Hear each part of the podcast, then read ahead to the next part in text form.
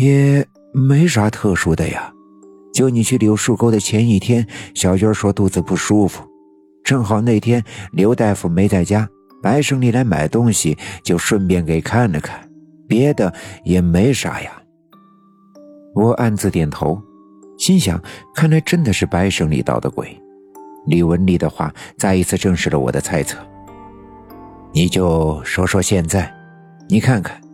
早上从下队回来，就把小娟扔家里，自己跑后面的沟里去了，弄了一大堆的干树枝堆起来。我问他干啥，他也不说；喊他吃饭，他也不应。哎，这也不知道是咋了，我就担心啊，担心他这疯病再犯了。哎，李文丽摇头叹息，我的心里不禁赞叹。李文丽这些年对他这个疯子兄弟真是没少操心，有个这样的哥哥也是李文学几辈子修来的福气。哎，对了，我才想起来，大勇，你说你文学书是不是又招惹啥了？咋平白无故的跟变了个人似的？要不，要不你给看看呗。想到这个。李文丽的眼前一亮，按照他所说，这阵子李文学的反常，也的确像中了邪一般。可我的心里明白，这不是平常那样画个符驱驱鬼就能好的。不过李文丽的一番话倒是提醒了我。我皱起眉头思考了一阵，对李文丽说：“文丽大伯，要不你跟我走到村部我住的地方。”我给你一样东西，你试试看。听我这么一说，李文丽大喜过望，连忙摘下围裙，擦了擦手，拽了拽衣襟，走出了柜台。我们一前一后的走出小卖店，顺着小路直接走进了村部的院子。进院以后，往右一拐，来到我们住的屋子里。我们住的屋子陈设简单，在墙角处那个用门板搭的窗边。放了那个从我们家的废墟里搬出来的红漆木柜，柜子的大锁已经在那天被我爸爸用铁锹劈坏。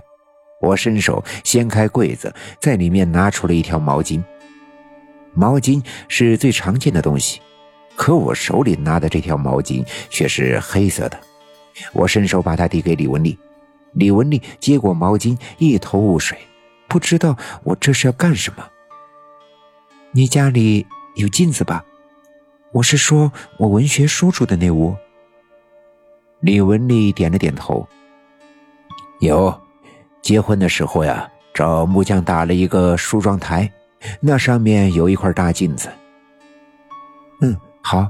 今天晚上太阳落山的时候，你把这个黑毛巾搭在镜子上面，然后就赶紧回屋睡觉。那屋发生什么，听见什么响动，也别出屋。明天白天我再去找你，到时候再跟你说这是咋回事儿。听我这么一嘱咐，李文丽觉得十分的紧张，但她对我完全信赖，我给出的法子她肯定会执行。于是她连连点头，千恩万谢的离开了村部。李文丽回到了小卖店，离我嘱咐的太阳落山的时间还差很多。便把这条黑色的毛巾藏在了柜台里面的角落。李文学从早上出去，便一直在屋子后面的土沟里忙活，一整天都没回屋。小卖店南面的厢房是李文丽两口子的屋子。小娟额头上的伤好了，人也精神了很多。但毕竟离生产的日子越来越近，肚子圆鼓鼓的，行动不便，再加上原本她的身体就瘦弱。所以一直躺在炕上休息。李文丽的媳妇儿前前后后的伺候着。李文丽的媳妇儿是过来人，心里有数，知道这女人生孩子是大事，越是临近日子，越要万分的小心，所以她照顾的特别的细心。时间过得飞快，很快太阳便落了山。李文丽的媳妇儿做好了饭菜，让李文丽去喊文学吃饭。